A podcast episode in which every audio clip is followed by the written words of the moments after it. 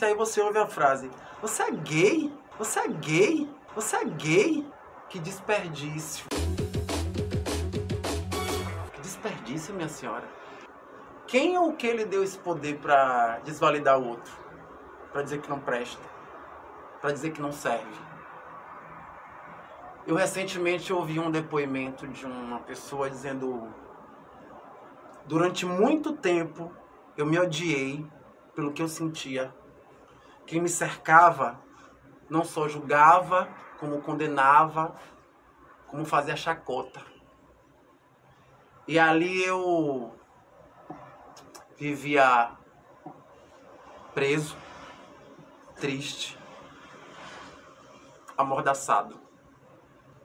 E aí eu te pergunto, se esse amordaçado fosse ou é seu filho, seu irmão ou alguém que você muito ama.